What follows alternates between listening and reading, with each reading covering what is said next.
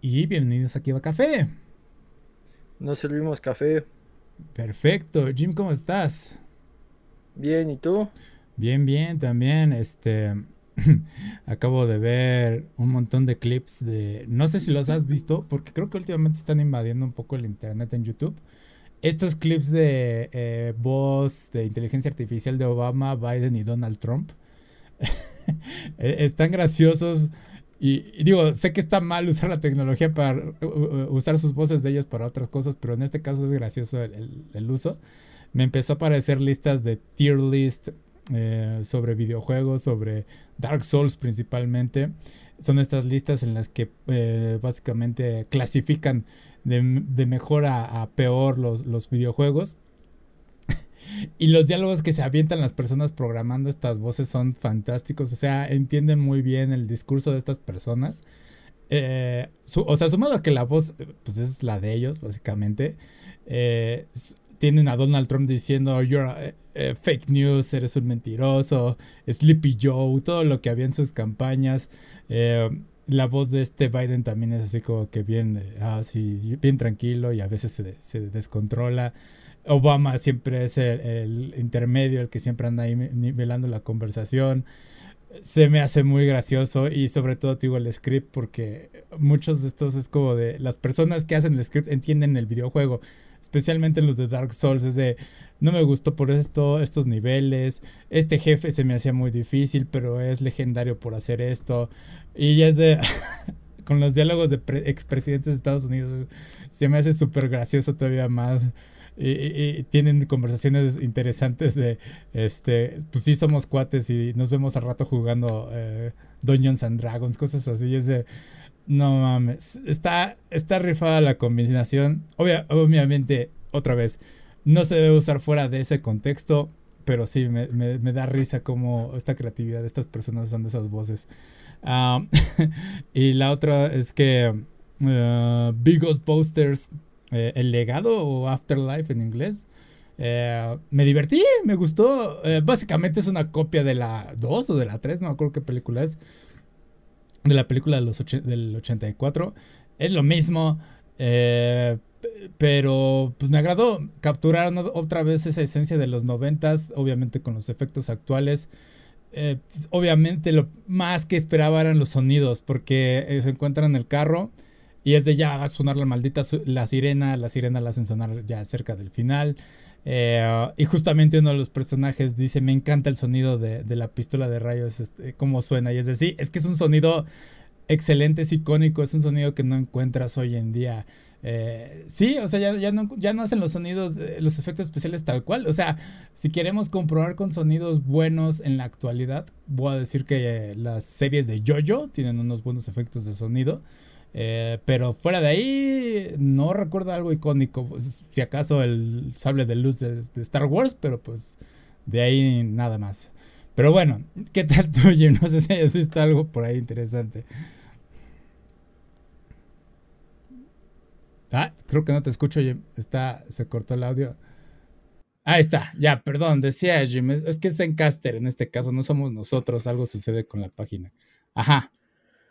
Pues en cine a nivel eh, sonidos icónicos, pues es este lo que, lo que últimamente ha marcado generaciones, pues es un poco el MCU, ¿no? Todo el sonido de las armaduras de Iron Man, todo el sonido de, de, los martillos de todo, el escudo rebotando, son ese tipo lo, de lo más emblemático. Y en cuestión de calidad de, sonido, pues eh, hay directores que, que lo hacen de manera magistral, ¿no? Eh, Nolan los usa muy bien, los sonidos, los silencios.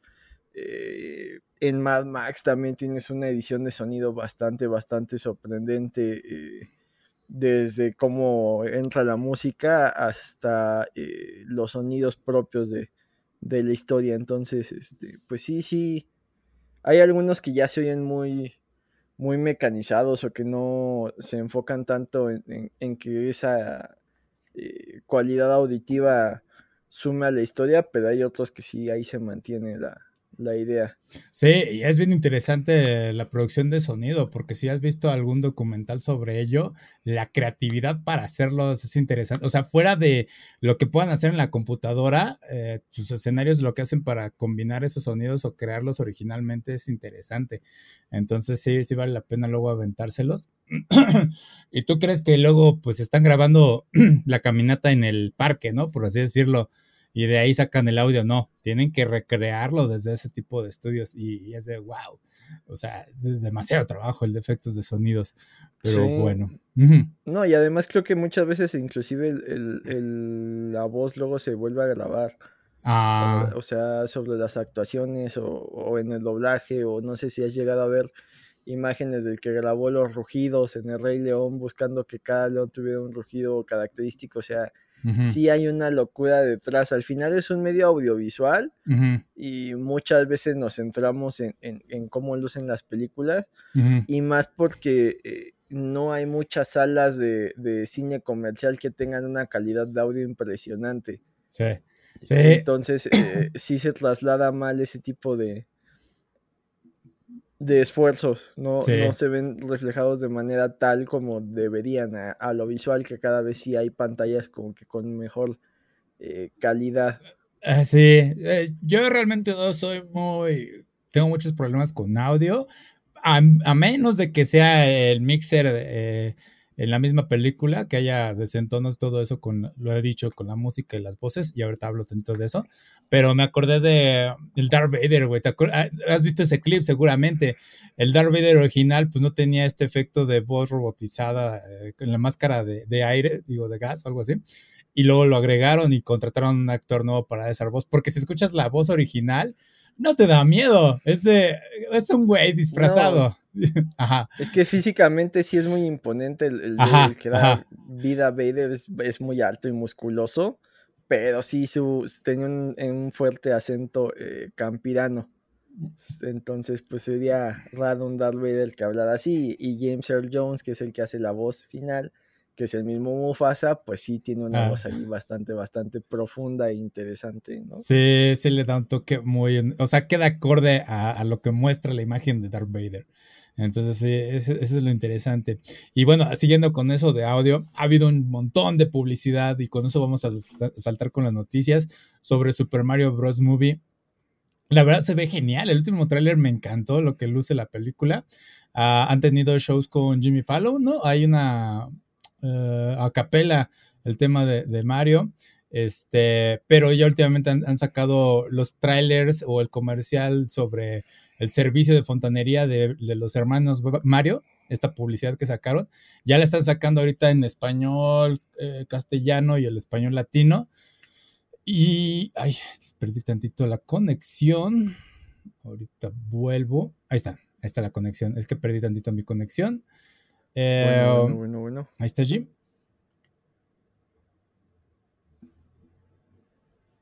Ahí está Jim, ¿sí? Sí, está. Es que perdí tantito la conexión. Este, ahorita se recupera, se estabiliza. Eh, y bueno, lo que decía es que básicamente em, en estos comerciales, si escuchas, el, me encanta el original, el inglés. Y me encanta especialmente el, la parte en que la chica está diciendo de gracias hermanos Super Mario, eh, arreglaron mi problema de fontanería sin drenar mi dinero del banco y su expresión de, eh, sobre qué es esto, ¿no? Eh, en español lo respetan en que realmente no dice el E, sino nada más se ven las expresiones. Y es que ese, ese, esa animación es excelente, es una de mis favoritas. Y les lo mostré a alguien más ese tráiler y dijeron, no está genial esa parte de la que se. De, qué carajos acabo de decir, ¿no? Y en latino, otra vez me desconecté. Wow, tengo un problema de conexión. Ok, volví otra vez, se está perdiendo la conexión de repente, no sé qué está sucediendo. Este, pero bueno, se lo mostré esa, parte del tráiler a alguien más y dijeron, no, está genial la animación de este personaje, así como demostrándonos qué carajos dije. Eh, y el problema en la versión latino es que si le agregan el E y es de, está de más. Y dos, el problema de audio, el audio de voz está muy alto sobre la música, si compara los otros dos eh, trailers, el castellano y el inglés. Entonces, espero que no haya ese problema en la versión final de la película, que alguien les diga al estudio que lo corrijan, pero ya, porque sí es algo que desentona bastante y, suena muy eh, según clasista o lo que quieras basado, pero sí como que me perjudica la, concentración porque es de, güey, estoy escuchando la música y de repente un audio súper alto de voz, es, molesto a veces. Eh, pero bueno, hay algo que sucedió con la aplicación de Cinemex y tuvieron un... Están animando como que la sección de eh, seleccionar los, los asientos, ¿no? Me, habías dicho, Jim, es que yo no sabía de ello hasta apenas. Ah, pero sí nada más agregaron eso porque bajé la aplicación y ya no me metí muy a fondo, busqué como que la nota. Eh, ¿Sí agregaron algo así o qué más pusieron ahí sobre la película, Jim?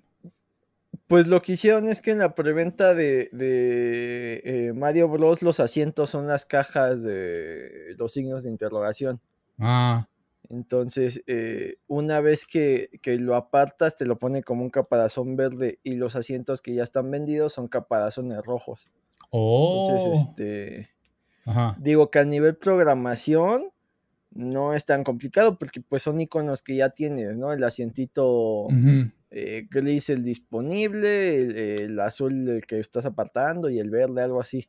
Sí. Entonces, eh, no sé por qué no se, se había ocurrido antes solo cambiar los iconos, pero creo que eh, son detallitos que han hecho las, las, ay, tienen su nombre, las salas de cine para para atraer más público, ¿no? Y decantes por una opción o la otra, entonces está, está bastante curioso. Y creo que aquí en México pues seguimos expectantes. Eh, son buenas noticias hasta donde yo sé que no hayan revelado quiénes van a ser las voces, porque si no ya hubiera, ya estaría la campaña de es que eh, Juan Pazurita va a ser Luigi, entonces que, que, no uh. hayan hecho eso creo que es bueno porque no le están dando publicidad a ese tipo de personas enfocados más a la película y supongo que serán actores de doblaje eh, que sí son de, carrera y no este, Star Talents, ¿no? Ok, ok. Sí, porque como bien dices, lo que están haciendo es cambiar los assets, ¿no? Nada más. Pero aún así creo que conlleva a alguien, este, que contrataran a alguien al menos de diseño. Espero eh, porque pues para que ajuste a la aplicación, porque eso también es, importante, no puedes estar bajando cualquier icono de internet y reemplazar el archivo. Entonces sí, mínimo que, hicieran esa revisión. De que, de que puedes, puedes, pero pues nada más es ajustarlo al tamaño y ojalá y sí, ah. supongo que tienen su misma área de diseño que, que adecuó las imágenes.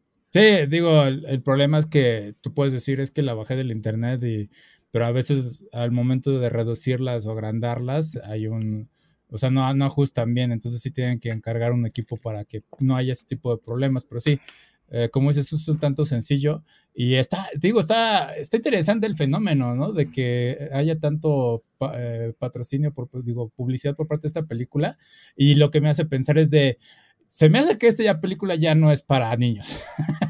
y, y a pesar de que la trama va a ser para niños, seamos sinceros, y lo dije la otra vez, es de, güey, esto va a ser para mí, déjame tener esto. Obviamente no voy a ir a quejarme si encuentro la historia horrible en la película y gritar en el cine, como sucedió con lo de los Minions, esa estupidez. Este, pero sí, o sea, es de, sí, déjame tener esto, güey. O sea, esta película es para mí, un adulto. El, no creo que el niño disfrute o se meta a, la página de Cinemex a hacer este pedido vea este menú. ¿Para quién es eso? Pues es para los adultos. Para los papás, pues los papás yo creo que también están ya ahorita familiarizados porque técnicamente son de nuestra edad. este, entonces sí, sí han de conocer eso y decir, ah, ok, algunos, ¿no? Los que no son gamers. Entonces sí, e, es interesante esto. Ah, no sé qué vamos a ver más de la película. No me está convenciendo tanto el tema de, um, de que sea Luigi ahora la princesa rescatar. Y digo, no estoy diciendo que tiene que ser siempre Peach ni todo eso. Este, pero sí es como, mm, le estás quitando un poco de prota a, Luigi, o sea, otra vez está siendo relegado. me gustaría que si acaso se liberara a mitad de la historia, no lo sé. Este, pero bueno, Peach luce fantástico ahí siendo un rol principal. Pero creo que está bien que lo separen. ¿Mm? Porque si no pasaría lo que pasaba en los primeros juegos, que básicamente nada más era un cambio de skin. El hecho de que a cada uno le den un papel, en este caso que Mario sea el protagonista y que Luigi sea el que tenga que resistir, eh, te da para que ambos actores de voz eh, funcionen sin ser uno el eco del otro. Ok. creo que eso está bien. y más pensando en que si hay secuelas y que ya viste a uno de los, de los personajes clásicos que puedes usar capturado, eh, tampoco saque de onda si ves la próxima que sea Luigi's Mansion y que ahora tenga que rescatar a Mario. Mm. Ah, y que tenga sentido que ahora se alteren los, los, papeles. Entonces, eh, yo no lo veo tan, tan descabellado y más porque eh, por lo que vemos va a ser la típica historia de, del camino del héroe donde Mario, pues de ser un fontanero, tenga que aprender a ser un héroe y acabe evitando más problemas en el reino hongo, porque acá también evolucionan un poco a, Bowser de ser el típico villano que secuestra a una princesa, así mostrártelo como una especie de líder militar que va conquistando reinos. Entonces, eso, eso también suma. Eh, va a estar un poco raro cómo incluyan al mundo de Donkey Kong, que irónicamente, pues es el primer villano de, Mario. También es el primero que se enfrenta a Mario, ¿no? Donkey Kong Jr. es el primero que se enfrenta a Mario en un juego donde Mario es el villano. Que según yo, hasta donde sea el canon, ese Donkey Kong Jr. es el Donkey Kong actual y el Donkey Kong que estaba encarcelado es este Gran Kong, ¿no? O algo así. Cranky Kong, o sea, eh, es una mezcla ahí de historias, pero eh, se ve bastante interesante y, pues a ver eh, si logran capturar las esencias de, este Mario heroico y desinteresado y de este Luigi medio cobarde que, que acaba siendo la segunda Mario más por, por su buen corazón que por realmente tener ganas de ponerse en peligro, ¿no? Sí, sí, sí. Digo, en, el fondo creo que Luigi es un personaje más interesante o al menos eh, en los juegos donde le han dado chance de desarrollarse, como en eh, eh Mario Luigi, Luigi's ah. Dreamland, por ah. ejemplo. Eh, creo que sí el arco de que acabes en los sueños de Luigi, que te enfrentes al subconsciente de Luigi, los mismos Luigi's Mansion, es más interesante ver a este tipo de héroe que realmente no quiere hacer las cosas, pero sabe que tiene que hacerlas. Ok, ok, sí, sí. Digo, yo sigo obsesionado con querer jugar Luigi's Mansion. Este, eh, digo, vi la película de los cazafantasmas y fue de sí, totalmente se basaron Luigi's Mansion en, los cazafantasmas, todo, todo eso es similar. Este, pero bueno, eh, la película tiene bastantes easter eggs, como dices. Eh, pues sí muestra a este lado como comandante de Bowser ahí diciéndole a todos, Kumbas, Cupas y ustedes, lo que sean. Y es de, Sí, yo tampoco me acuerdo del nombre de usted. Sé que alguna vez lo aprendí, pero ya se me olvidó. Eh, está divertido. Eh, hay un crossover con un, bueno, no sé crossover si puede ser un easter egg de un Luma, eh, que son de los de Mario Galaxy. Y, todo con su personalidad toda psicótica. está todo lo de Mario Kart. Mario Kart tiene ese creo que es un guiño, si no me equivoco, cuando sale disparado Mario y termina en otro lado de la pista. Es el clásico, ah, creo que es el, ¿cómo se llama? El shortage, el, atajo, ajá. Entonces eh, yo creo que ese fue el guiño del atajo. Eh, um, pues desde el primer Mario Kart había esta posibilidad de que si no calculabas bien el salto, eh, una de dos, o podías este ahorrarte vueltas o acababas en el último lugar si la vuelta no te salía bien. O sea, sí, sí. creo que Illumination lo que hizo fue no vamos a reinventar la rueda desde cero al revés, vamos a agarrar todos estos elementos que existen y vamos a intentar meterlos a una estructura de una historia que se pueda contar. Porque realmente los juegos de Mario no tienen un lore o una historia tan elaborada. No, es un de The Last of Us, que, ya nada más adaptas el guion, o sea, tienes que crear de cero. Y esperemos que encuentren ese balance eh, tal cual dices, para que los niños quieran todos los juguetes pero para que los adultos digan, ay, es que cuando yo jugaba en el NES, cuando tenía la edad de mi hijo, me imaginaba esta aventura épica, aunque pues solo eran unos cuantos bits de, de potencia, ¿no? Pero ahí ibas eh, de castillo en castillo. Sí. Eh, esquivando eh, una variedad bastante impresionante desde el primer Mario de villanos, ¿no? O sea, a pesar de que unos sprites eran lo mismo, sí desde el principio te han mostrado un mundo muy, muy variado. Sí, eh, está, está bonito, o sea, todo el mundo lo, cómo lo proyectan está muy bueno. Illumination sí le metió bastante producción, obviamente porque firmó con una de las compañías más grandes del mundo. y también crearon este nuevo corto para mostrar a sus personajes entrando a la sala de cine para ver la película. Está bonito, eh, me gustó, pues ya, o sea, decir, bueno, tenemos todo este cast de personajes. Pues algunos son repetidos de, algunas de mismas películas, por ahí están los personajes de Doctor Zeus, uh, pero bueno, dices, ok, Illumination ya se está dando a notar con su propio estilo de, animación. Eh, qué bueno que pues tal cual no están metiendo tantos minions, uh, pero pues eh, pues tienen que explotar por ahí esos, esos personajes. Pero pues es que los minions son las que te dan el dinero para que puedas hacer cosas más eh, complejas. Sí, sí, sí, sí. Y, y, no sé si lo he mencionado. Los pero... estudios necesitan un balance entre las que generan mucho dinero, pero tal vez no les dan mucho valor, y entre mm. las que eh, son más para desarrollar técnicas y cosas más artísticas pocas veces encuentras eh, algo en las dos, o sea, Into the Spider-Verse lo logró. Sí. Y ya se están quejando de que incluso el gato con botas de DreamWorks le copió un poco el estilo, pero eh, yo prefiero ese estilo entre 2D, 3D, uh -huh. que ya los de Shrek que se veían casi, casi como si fueran diseños de plástico. Sí, sí, sí, totalmente estoy de acuerdo. Eh, lo hemos dicho, ¿no? La animación en, en 3D ha ido evolucionando desde Spider-Man. O sea, de hecho hay otra película por ahí, salió en Netflix, no me acuerdo cuál es, pero eh, también usó ese mismo estilo de animación. ¿La de la familia Miche contra las máquinas? No, bueno, es, creo que sí también lo usas. No, no, no es porque tal cual. Usa, porque es mismo Sony. Sí, pero... Entonces es un estilo muy similar. Eh, sí, pero no tiene esta parte de cuadro por cuadro, ¿no? Que se van cortando. No, es otra, es... No me acuerdo cuál es. O la de Klaus. No, Klaus todavía es, Klaus todavía es otro, o sea, es única, ese también, también es único en su animación. Eh, no, es este, sobre un afroamericano, no me acuerdo cuál es, pero que creo que tiene como sueños o algo así, lo persiguen. No, no me acuerdo. Malcolm no, X, no, no es no, no, no, este, no, este, no, no me acuerdo cuál es, pero es, es como modernilla, tendré que buscar, este, pero sí tiene, es muy similar el estilo, entonces digo, está bien que, lo, lo, que los otros estudios aprendan y lo reciclen, eh, Sony hace buen trabajo con eh, Hotel Transilvania, también me gustó como luce, a pesar de que es una animación más tradicional, eh, pero sí, hay muchos estilos de animación únicos en esta, en esta ocasión. Pero bueno, este sí, divertido lo que van a hacer Illumination, va a ser una pasada la película, la verdad sí la se ve que se va a disfrutar independientemente de la historia, o sea, luce espectacular, nuevamente, no, no puedo decir más hasta verla, no va a decepcionar, estoy seguro de ello. Y pues vamos a ver qué tanto expanden el Nintendo Verse ahora, ¿no? Porque debe haber, estoy seguro que mínimo tiene que salir Yoshi por ahí.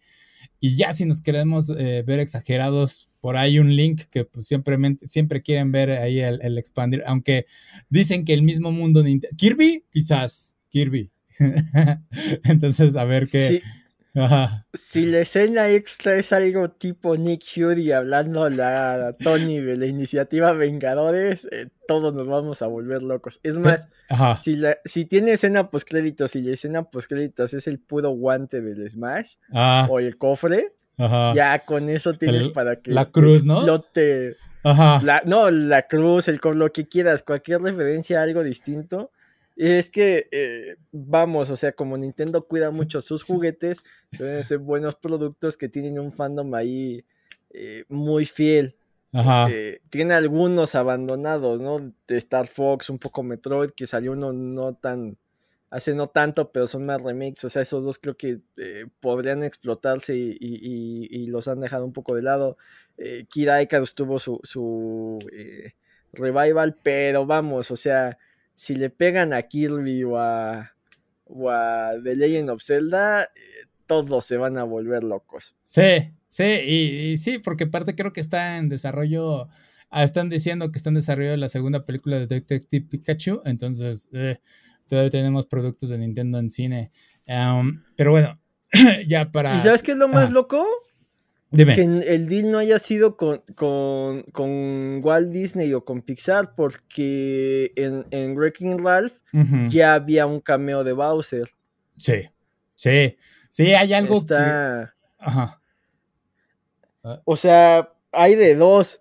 O el hecho de ver a sus personajes animados, Nintendo dijo, ok, ya está la tecnología para que lo que se haga esté bien hecho, pero algo no los acabó de convencer de que eh, fuera ahí el trato con, con Disney.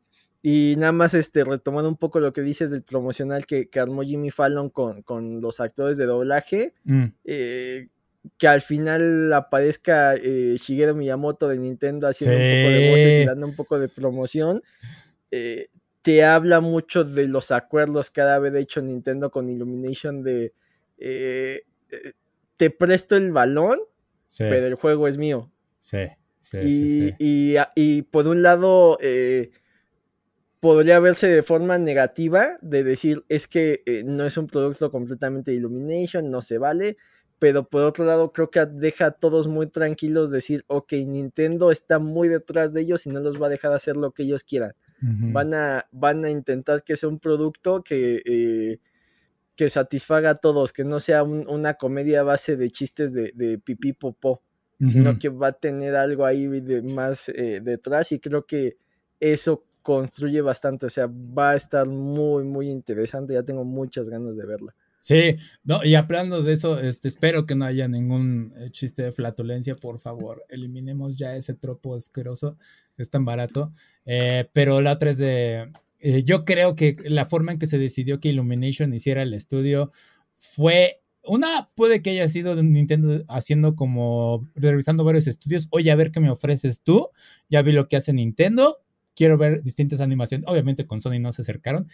este, pero bueno, eh, el otro es que salió una entrevista hace poco de Shigeru Miyamoto justamente diciendo que no le gustaba esa comparación de que Nintendo era el Disney de las consolas. Entonces también puede que haya sido por ese lado de queremos despegar estas imágenes. Y, pues, o Illumination llegó y le dijo, tengo esta, la iniciativa Super Mario Bros. Movie, mira mis modelos, este es un pequeño modelo técnico y Nintendo había dicho, me late, güey. ¿Sabes qué? tenía la idea, vamos a hacerlo. Entonces sí, excelente que Nintendo haya tomado esta iniciativa. Eh, sí, la película no, no, creo que es. Y aparte, eh, sí hay cierta eh, sector que, que, no soporta Disney. O sea, por ejemplo, hasta donde yo sé, el escritor de El Señor de los Anillos casi casi firmó un decreto para toda la vida que El Señor de los Anillos nunca sería propiedad de Disney.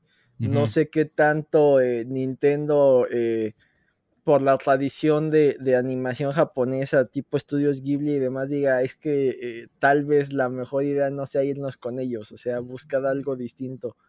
No lo sé, no sé qué tanto fue cuestión monetaria, qué tanto fue cuestión de, de no ceder derechos, no sé qué tanto Illumination haya dicho vamos a hacerla en conjunto al final del día eh, los juegos tienen bastantes segmentos de animación, o sea, tampoco es que reinventen la rueda desde cero, pero lo que nos están mostrando los trailers visualmente parece una locura, o sea, eh, más allá de los escenarios que llegábamos a ver en algunos juegos, acá el Reino Champiñón, este, los castillos de Bowser y demás, eh, se ven completamente vivos, o sea, no ves nada más a dos tortugas caminando de un lado al otro acá, ves que son ciudades completamente vivas, eh, bullicios, eh, una locura. Sí, sí, sí, sí, entonces a, ver qué depara esta película y nada más para terminar ese lado. Eh, Epic Mickey salió para el Wii en su momento y fue un buen juego de Disney por parte de Nintendo. Bueno, Básicamente fue el estudio de Disney que lo hizo, pero bueno, salió en la consola de Nintendo y creo que ya de ahí no hemos visto muchos juegos tal cual eh, de Disney en, fuera de, esas consolas. No, y el romance que había entre Acclaim, Super Nintendo y Disney, hay mm. bastantes joyas ahí muy, muy buenas, ¿no? Sí, sí y Capcom también están metido. Este, pero va. Ahora sí, eh, y siguiendo con todo esto, publicar rápidamente este tema, eh, también está el tema de Shazam con Cinepolis y la publicidad. Salieron un chingo de memes eh, acerca de cómo van a agrandar tu combo si llegas a decir Shazam ahí en caja. Y no es algo ya raro hacer este tipo de publicidad porque también KFC lo tuvo, ¿no? Creo que tenía esta de rap, tenías que decir un rap y también te daban algo extra y ahí tenían que aguantarse los, los vendedores el, todo el rap de la persona y es de, ajá, y es de, ok, güey, sí. Creo que está bien que lo hayan dejado con Shazam y no con, los, con la parte del rap, porque sí debe ser algo intolerable para las pobres personas. O sea, si estás aguantando todo el día dar servicio al público, que seamos sinceros, no es algo tan dulce como lo hacen lucir algunos, este, porque hay incidentes, vaya, de los dos lados. Entonces sí, este, digo, que está gracioso que tengas que estar esperando a que diga, ok, ya, ya di la frase, güey, es Chazam, ¿no? Este, eh, pero sí, sí me gustaron mucho los memes. Y además, eh, pues hay de todo, ¿no? Están desde los que atienden eh, dulcería que también son geekies y también son fans y dicen, ah, qué chido que lo haces. Y te apuesto que están los más serios que dicen, mi sueldo no es suficiente para estar aguantando estas payasadas. Sí. Eh, no sé si te ha tocado, por ejemplo, yo llegué a ir en, cerca de, Halloween ah. y, ves algunos que van disfrazados y le echan muchas ganas y hay otros que es ah, la máscara que sea Tampoco es tan obligatorio. De hecho, a mí me tocó ver, creo que un este uno que traía el, patrón de Tanjiro y la máscara que les da el maestro de, oh. estos como zorritos, o sea, cosillas así. Sí te llega a tocar gente que disfruta lo que hace. creo que cuando fui a ver. Eh, ay, no recuerdo qué película fue. Pero no. Ay. No recuerdo cuál ah. fue, pero fue en la misma semana que, que Spider-Man. Ajá, sí. Trae una playa de Spider-Man y me dijeron, ah, boletos para Spider-Man. Yo así de, no, ya esa ya la vi, quiero ver otra. Como que les hackeé un poco el sistema, pero bueno. Y el chavo también me estaba presumiendo, no, es que yo ya la vi cuatro veces y no sé qué, y está muy buena. Fue así como, o sea, sí está chido, pero pues yo vengo a ver otra. Sí, no. Y además tú tienes entrada gratis técnicamente. Pero bueno, este, sí, eh, lo más triste de todo esto es que fue la forma en que me enteré de que Shazam ya se había estrenado. Creo, ya se estrenó, sí, ¿no? No, sale a final de este mes, creo. Ok. Pero eh, luego de ver el tráiler de, de, Flash y luego de ver eh, quejas del tráiler de esta que aparece Wonder Woman, eh, ya ojalá y sea lo último de esta etapa de DC sí. no tiene rumbo y, que te muestren esas sorpresas entre comillas dentro de los trailers es una forma muy desesperada de que vayas a ver algo a lo que no le tienen nada de fe. A pesar de que James Gunn ya salió y dijo es que The Flash salió como queríamos, suena aún eh, te meta Michael Keaton en el trailer porque no sabemos qué más hacer para que la veas después de tantos retrasos. Y, esperemos que, la dirección de James Gunn eh, afecte no solo las películas, sino otras ramas, porque no sé si viste la noticia de, que hay rumores de que van a, retrasar el juego de, Suicide Squad que, comentamos aquí que ya había salido el gameplay y que ah, la gente no estaba muy contenta. Eh, creo que no recuerdo qué dibujante de cómic escribió algo así como de no tiene caso que retrases algo porque para que ese juego funcione tienes que volverlo a hacer de cero, se ve horrible. O sea, sí, sí traen un caos creativo detrás. En cómics voy, voy algo atrasado, no sé qué tanto eh, vayan las historias. Creo que de lo último que supe que en DC es que ya estaban abusando de este del Joker que ríe y que todo tuvieran versiones oscuras. Sí. Pero. Ah, y, las polémicas, ¿no? De, de, ni siquiera decían si era buen mal, buen cómic o mal cómic lo del hijo del Superman, se clavaban mucho en, en su identidad eh, sexual. Entonces, eh, de ese sí, sí está. Bueno, en general creo que la industria de los héroes pasa por un momento raro después del boom. Eh, les ha costado mantenerse eso, pero por ahí Marvel saca la cabeza y respira un poco con obras como Wakanda Forever, aunque luego se vuelve a sumergir como Quantum Mania. Pero de ese sí ya lleva un rato desesperado por, por un triunfo y dudo mucho que, que Shazam y que The Flash lo sea. De Batman creo que es lo último de calidad que han sacado y antes de eso Escuadrón Suicida, pero eh, para lo grande que es esa, esa compañía y las grandes historias que tiene, eh, sí les está costando eh, sobresalir en, en, la actualidad, más allá del medio que sea, ¿no? Sí, y la neta, no he visto ningún tráiler, creo, ya desde de Shazam, esta nueva película, nada. Y la verdad no tengo interés, sinceramente. No, a menos de que haya un meme por ahí que diga, ok, salió esta escena. Y es de, ok, voy a ver el tráiler. Y si el tráiler me convence, va. Y yo soy de los que es de, si veo un tráiler y me convence el tráiler, me aviento la película. Shazam no ha hecho nada de eso. Y lo más que he visto fue este, esta publicidad de Cinepolis. Que digo, está ingenioso, qué bien. Pero parece que Cinepolis está cargando con todo el marketing de la película. Porque eh, el equipo de DC no está haciendo nada es lamentable y creo que pues vamos a ver el final. Lo hemos dicho, el final de la era de los superhéroes, especialmente por parte de DC próximamente. Eh, pero bueno, eh, ahora sí, ya acabando con eso, pasemos a otras cosas y regresando con Nintendo. Hablé de que el Wii U va a cerrar la tienda de eShop al final de este mes y dije aprovechen, los juegos tan baratos, todo eso. y en la semana salió la noticia, creo que muchas personas pensaron en lo mismo que yo, de decir, pues vamos a ver qué rescatamos de esta consola. Nuevamente, la consola no es mala en sí, es mala en los términos de que no había muchos juegos o no había muchas eh, compañías que se aventaran a hacer un juego diseñado para ella. Era mucho trabajo, comprensible. Por eso es que muchos juegos de la Wii U se migraron al Switch eventualmente pero lo más fuerte creo que sí es, esta retrocompatibilidad que tenía con juegos de Nintendo 64, Game Boy Advance y Wii, que era, también su fuerte. Entonces sí, eh, eh, vale la pena, puedes acceder a la tienda de Wii eh, dentro del servicio del Wii U, porque era otro, otro servicio distinto, de hecho cerró hace un año, pero bueno, podías comprar juegos ahí también eran puntos, no era con dinero tal cual, entonces era un poquito más complicado. Pero bueno, el chiste es que las personas dijeron, ok, vamos a reiniciar esta consola, a encenderla, y oh sorpresa, se encuentran con que su consola se volvió un ladrillo porque ya no enciende y les manda un código de error. Y tú dirás, pues quizás la hackearon. No, al parecer este es un problema que sea ya sea de hardware o software. Sí puede que algunos lo hayan hackeado, y ahorita atiendo ese problema. Pero bueno, parece ser que el problema se encuentra en la memoria eMMC. Eh, pues está dentro de la consola. Y tú dirás, pues bueno, pues reemplazo la parte y puedo encender la consola nuevamente. Pues no, porque Nintendo hizo que eh, este, la memoria y la consola tengan un código eh, que si no ajustan los dos códigos, pues simplemente no funciona la consola. Entonces, pues tú dirás, pues bueno, puedo mandar a, Nintendo que repare mi consola. Pues no, porque el soporte para dicha consola ya no existe, es inexistente. Entonces, ¿qué haces con ello? Pues nada. Eh, hay ciertos métodos no legales sobre Nintendo que puedes intentar recuperar la consola, pero es dudoso.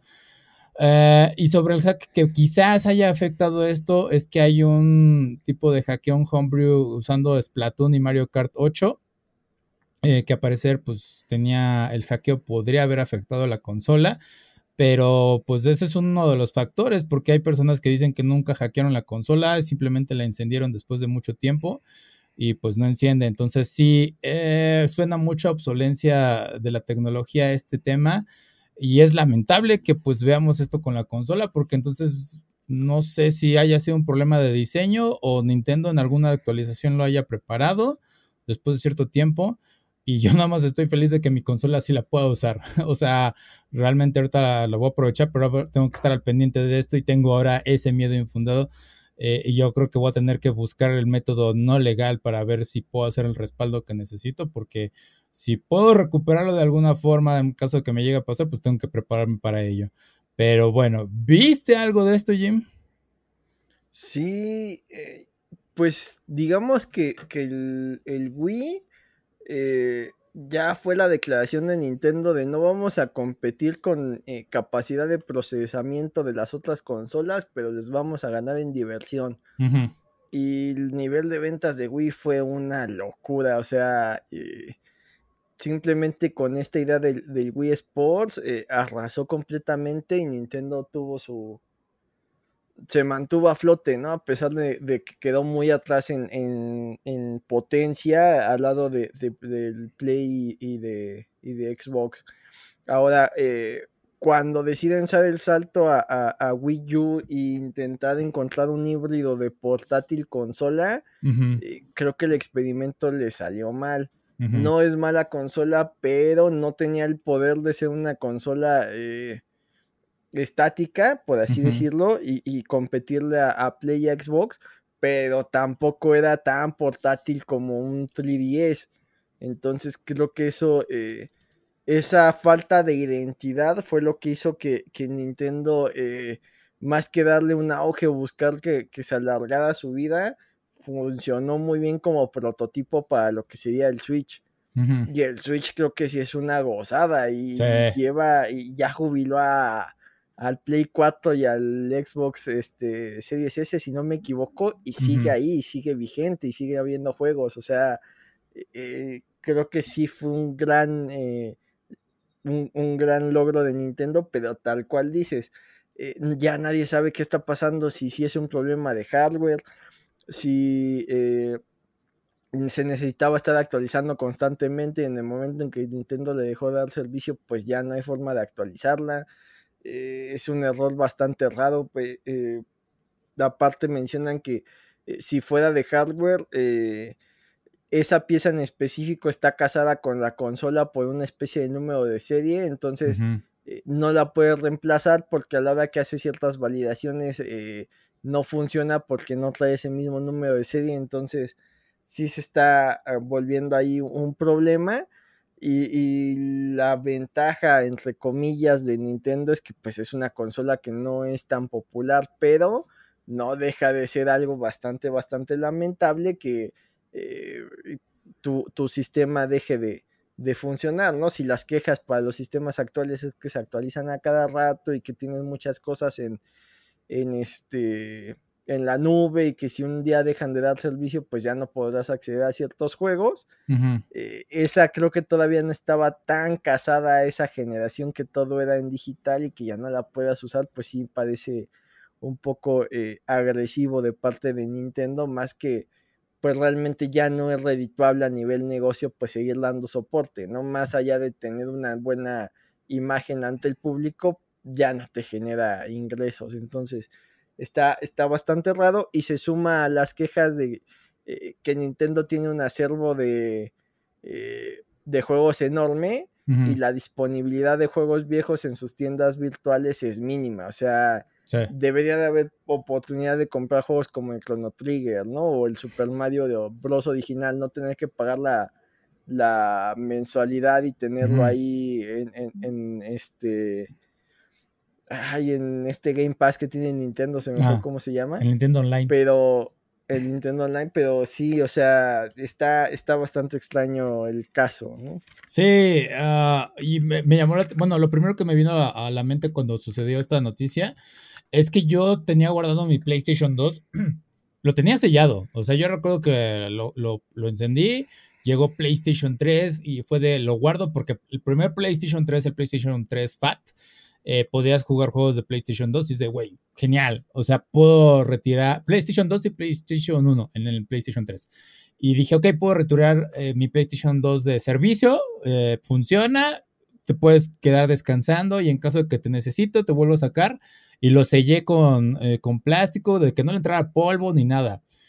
Al año pasado justamente lo saqué, dije, ok, güey, quiero ver si funciona, si puedo jugar ciertos juegos con él, porque tengo ganas de jugar uno de ellos, porque mi PlayStation 3 Fat murió, eh, y fue de, pa, lo saco, lo, le saco el plástico, todo, lo conecto, lo quiero encender y no da nada. Y yo de, uh, ¿qué sucedió? Está bien la corriente, el botón está correcto, nada. Dije, ok, creo que murió por razones que desconozco. Sí me sentí muy triste y fue de fuck, rayos, es una de mis mejores consolas que tuve. Ah, pero bueno, pues no se puede hacer nada. Dije, pues voy a tener que investigar en internet si tengo que hacer algún cambio de hardware, no sé. Eh, bueno, ahí lo dejé. Y entonces llega esto y fue de fuck, ahora otra, otra consola que se puede morir. Y, si el problema es de software, no puedo hacer nada, casi nada. O sea, quizás poner una eh, memoria y alguien sepa hacer un boot o algo.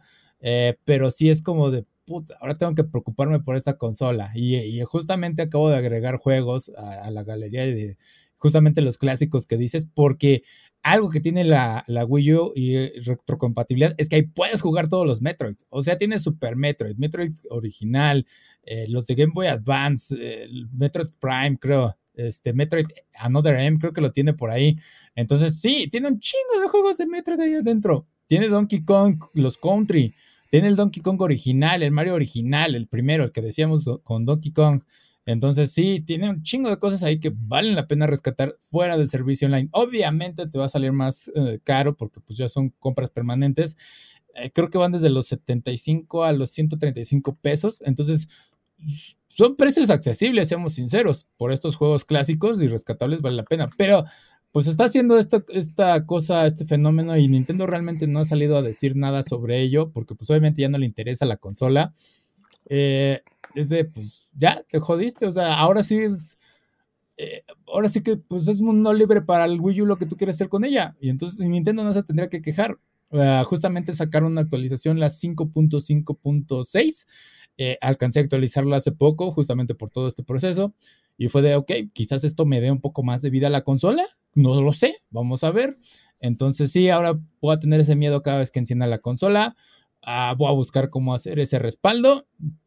Y pues bueno, Nintendo no creo que nos apoye porque uh, la consola tampoco tuvo mucho apoyo por la parte de la Gamepad, porque muchos se preocuparon de, oye, ¿qué sucede si se rompe la Gamepad? ¿Puedo comprar un reemplazo? Nunca salió ahí que pudieras comprar separado la Gamepad. Um, entonces sí, e, es un lamentable lo que le sucede al Wii U, que pues es de esas consolas que no fueron aprovechadas. Y nada más como dato curioso, acabo de ver justamente un video sobre el PSP y es el fenómeno contrario. el PSP fue tan bueno que pues obviamente sufrió de la piratería, pero las ventas de la, de la consola fueron tan altas que no correspondían con la venta de los juegos. Y fue de, ok, la consola falló porque los juegos realmente no se vendían. Y es de, eso es muy sad. Ahí sí es un problema de, piratería. Pero bueno. y es que aparte el formato que tenían de los disquitos como que estaba raro, ¿no? Sí, los UMDs. Ajá.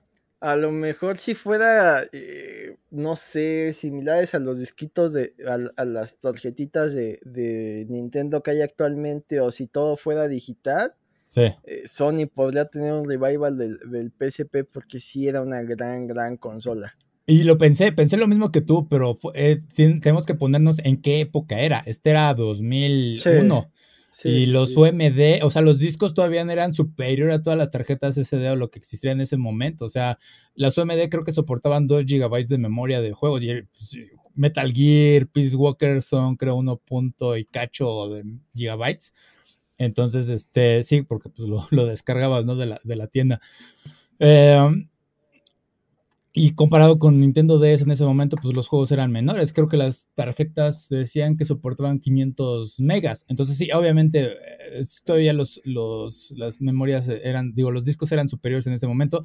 Ahorita ya tenemos eh, tarjetas micro SD que son de un giga. O sea, justamente para cámaras. Y es de, ok, sí, si esa cosa hubiera existido hace tiempo, estaríamos teniendo una conversión totalmente distinta de los videojuegos hoy en día. sí, y aparte de un poco la, la OMD, eh, creo que respondía a lo que hace el mismo Nintendo, que se supone que está diseñado para evitar piratería, ¿no? No, bueno, del documental el problema lo que sucedió es que la consola no tenía ningún tipo de llave de codificación para acceder a los OMDs. Ese fue el gran problema del PSP. Pero, pero el OMD, o sea, pues sí es un formato que no es tan fácil de replicar. Ah, bueno, ajá, ok, sí, sí, sí, ya, ya. O que era lo que Nintendo intentó con los cartuchos para el Nintendo 64, temiendo que la gente quemara los discos, que tampoco estaba tan equivocado, porque el PlayStation también era, y más en países como el nuestro, eh, era ibas al tianguis y te encontrabas todos los juegos, ¿no? Sí, sí, sí, sí, es algo que todos vivimos en nuestra infancia. Eh, pero sí, ese fue, digo, funcionó a favor de PlayStation en cierta forma, seamos sinceros, fue lo que introdujo a muchos al mundo del gaming. Fue de, güey, existía en todo este mundo de videojuegos o sea, yo en PlayStation descubrí Final Fantasy y a pesar de que ya había jugado los Marios, que toqué alguna vez los Medal of Honor y todo eso, no fue hasta que jugué Final Fantasy VIII que despertó el gamer en mí. Fue de, ¿los videojuegos pueden llegar a esto? Y fue, pues, o sea, eso marcó toda mi vida desde por sí. Entonces sí, e, eso es lo que puedo agradecer de, PlayStation en ese sentido. Pero bueno, entonces sí, espero que no, no les deseo a nadie que le suceda algo malo con su Wii U. Chequenlos es válido que busquen cualquier forma para reactivarlos porque pues Nintendo se olvidó de la consola. Entonces sí es el Wild West ahorita en, en Wii U en este momento. Pero bueno, uh, pasamos a otra nota. Mm, salió el tráiler de Dragon Ball Budokai Tenkaichi. No dicen el número, pero pues obviamente va a ser el 4. y todos se volvieron locos. El tráiler se ve fantástico. Bueno, el tráiler o la escena corta se ve genial porque te muestran una tele antigua jugando el Budokai viejo. Eh, y introducen este Goku transformándose en Super Saiyan Blue.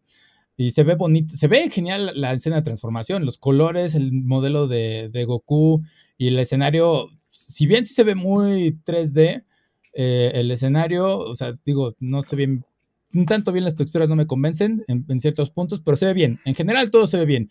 No sé si sea nada más eh, el promocional o si sea, podemos decir que es gameplay, es muy pronto para juzgar, pero se ve fantástico.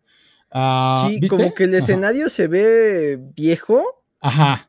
Pero el render del Goku, las líneas que tienen las, sombras para los músculos es lo que hace que se vea muy actual. Se ve muy O sea, como que el modelo 3D se ve igual de viejo que los de antes, pero la forma en que está coloreado dicho modelo se ve bastante, bastante genial. Como estas esculturas que venden según como de eh, pintura de anime.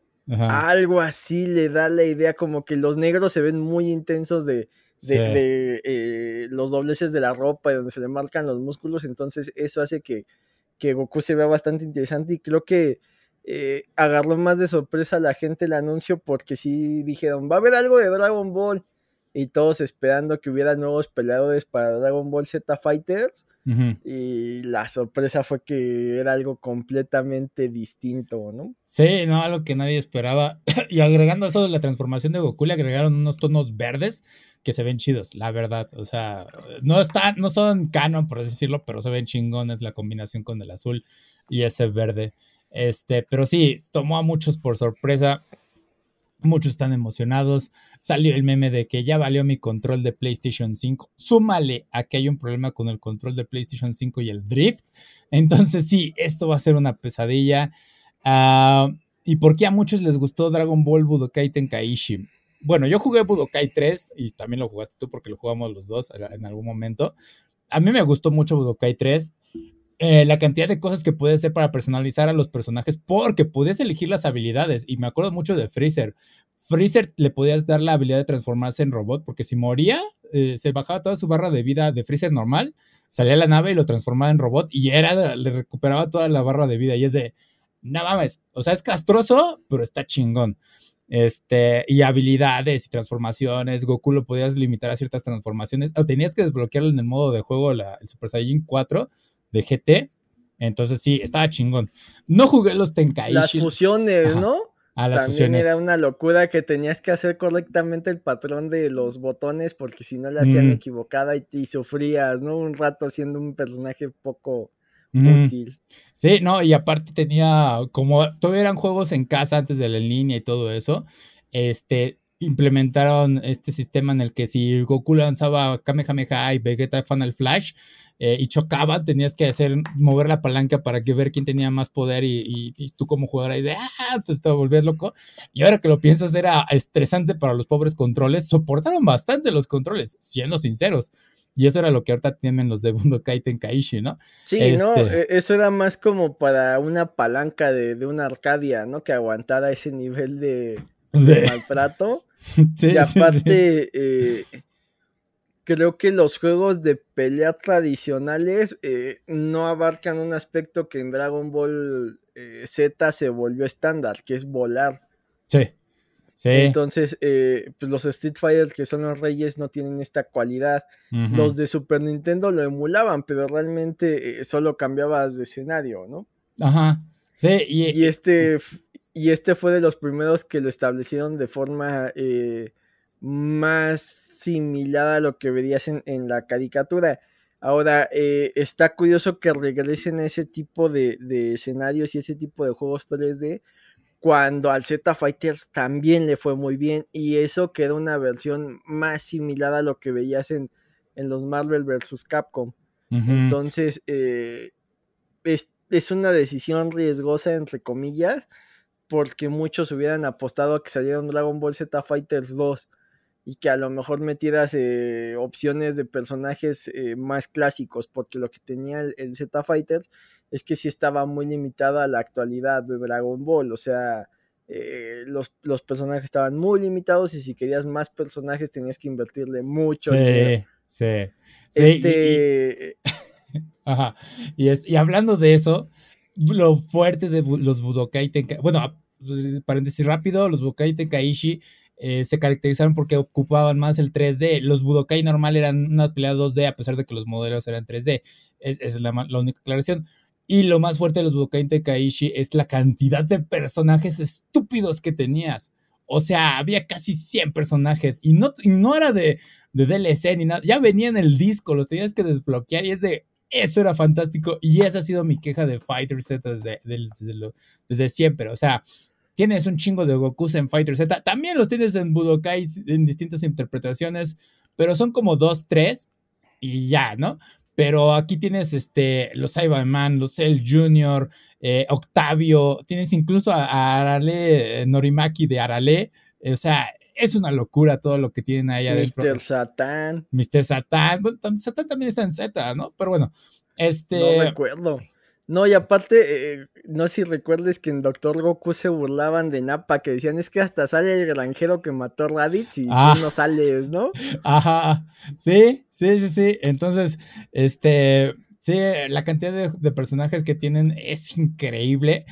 Y ese es el otro temor que tienen muchos, es de, este, ah, sí, vamos a poder jugar con muchos personajes. Y ahí en, detrás de cortinas, ajá, ahora les voy a cobrar DLC por todo esto. Y es de, ¡oh, rayos! Eso es lo malo ahorita. Esperemos que no suceda porque que no suceda tan explota, que exploten tanto eso, ¿no? O sea, sí, algunos personajes, algunas actualizaciones, quizás. Pero sí, danos al menos unos 50. Vamos, se puede hacer. Porque eso es algo que tienen estas franquicias. Cuando tu franquicia tiene un nombre, en este caso Budokai Tenkaichi, se espera que tengas ciertas cosas que ya conocías desde los primeros juegos, ¿no? O sea, que tengas cierto número de personajes, cómo se juega, cómo se ve, obviamente a, las gráficas actuales.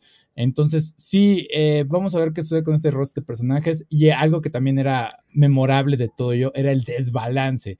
O sea, jugar un Cell Junior contra un Goku Super Saiyan 4 se sentía, es de, sí, güey, jamás, jamás le va a ganar un Cell Junior a un Goku, pero eh, vamos, yo sé que es injusto para quien lo esté usando, pero e, es, la esencia de Dragon Ball.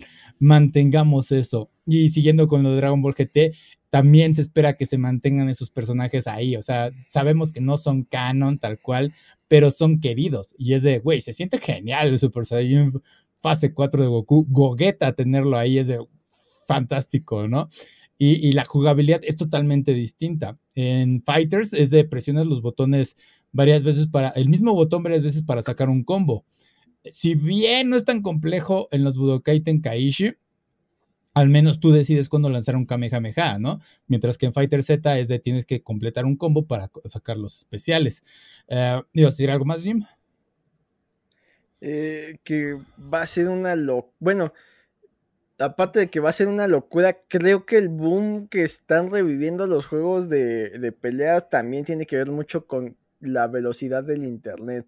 Cada vez eh, es más fácil jugar en línea porque hay, hay eh, internets más rápidos y, creo que vamos, o sea, los shooters eran los amos y señores de los juegos en, línea. Eh, tal vez veamos un renacimiento ahora de los juegos de pelea, porque en su momento eran los reyes de las arcadias. O sea, a nivel competitivo, creo que las primeras competiciones serias de, videojuegos eran en juegos de pelea.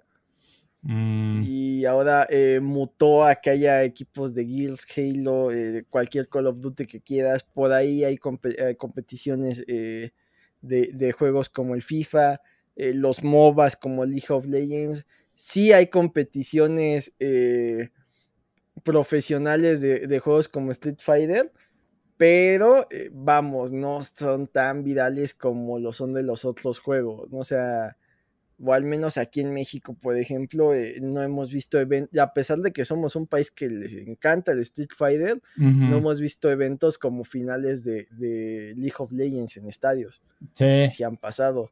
Debería por la popularidad de Street Fighter llegar a eso, pero tal vez la velocidad del internet de México promedio no te da para jugar un juego de peleas en línea por la eh, reacción para romper combos y demás. Entonces creo que como eso se está mejorando, eh, probablemente haya un, revival y un boom de este tipo de juegos. Sí, y, de hecho el anuncio que se esperaba fuera que implementaran el rollback justamente con lo de la internet eh, para Fighter Z y sorprendió con esto de Tenkaichi. Y recordemos nuevamente, lo más fuerte de estos juegos era que jugabas en casa con tus amigos y te divertías. Entonces sí, eh, todos esperan tener esa experiencia de vuelta. Y bueno, hablando de torneos y todo esto, quizás esto sí lo pueda traer a, México, porque no sé si te acuerdas que en un momento TV Azteca tuvo un evento, compraron creo que los derechos para hacer esto, pero fue para Pop G. Y es de, y cuando salió fue de, güey, ¿cómo te explico que Pop G es, ciertamente ya no pega como crees que está pegando? Porque en ese momento estaba repuntando Fortnite y es de, creo que te equivocaste de franquicia, pero por un lado fue de, te quiero apoyar porque pues bueno, démosle más publicidad al gaming en el país. Entonces sí, ese fue uno de los errores. Pero entonces sí, vamos a ver Dragon Ball, eh, Budokai Tenkaichi, obviamente tiene que ser cuatro. Lo, lo, que yo más espero son los personajes. Eso es lo más importante para mí, darle esta variabilidad. Nuevamente, Fighter Z no es malo, es un buen juego de peleas. Regresa al 2D, luz excelente, sí tiene un rooster decente de personajes. Eh, sí tiene su complejidad como juego de peleas, pero obviamente en algún momento Yamcha salió como siendo uno de los mejores peleadores. Y digo, me soy de los que apoya el que saber usar un personaje eh, más que el poder eh, es bueno, pero sí es como de mm, algo no cuadra en esto. pero bueno, sigue siendo un juego divertido. Budokai Tenkaichi, esperemos que sea algo y repunte y reviva toda esta franquicia. Pero vamos a ver, vamos a ver qué tal y qué tal luce. nuevamente, si el, diseño del Goku que se ve en el, tráiler, en lo corto que se ve, llega a ser el diseño final, excelente. El escenario ya pueden variar lo que quieran, pero el diseño de personaje es excelente. Y este. Y a ver qué más depara. No sé si quieres añadir algo más. Y, y, más que con Super, pues esa, esa eh, propiedad intelectual repuntó. Fighters lo hizo bien y el que hicieron de Survival, eh, creo, no sé si ya salió o siga en, ah, vísperas de salir, pero realmente no ha generado el revuelo de lo que va a generar este. creo que más allá de que hagas un otro RPG de Dragon Ball contando la historia desde Goku niño, eh, está diseñado para hacer un, un, juego de peleas, cualquier cosa de Dragon Ball. Entonces tampoco es como romperse la cabeza con el género, pero sí aprovechar el juego más original que tuvieron de peleas e intentar eh, pues traerlo a estas nuevas consolas con, estas nuevas capacidades y de por sí en esa época ya se veía una locura cuando chocaban los dos poderes, pues esperemos que aprovechen las capacidades visuales que, hay actualmente, ¿no? El Fighters, por ejemplo, en el aspecto eh, visual, mm. ya se veía similar a lo que veías en el, en el anime, entonces este no puede quedar por debajo de eso. Sí, porque eso es el punto, te hacía sentir como Goku esos juegos, o sea, realmente te sentías como el guerrero Z, ¿no? Entonces, sí, eh, vale la pena. El, ¿Y qué otra más? y me recuerdo también, no creo, no creo que vayamos a ver este choque de poderes como lo vimos antes. Y es tan sencillo como es línea. No puedes transmitir en línea ese palanqueo, ¿no? Lo que decía, mover las palancas para decir, güey, eh, ¿quién tiene más poder? Lo veo muy difícil porque me sucedió con los juegos de Naruto Shippuden. Eh, justamente fue esa época, jugué varios en el PlayStation 2.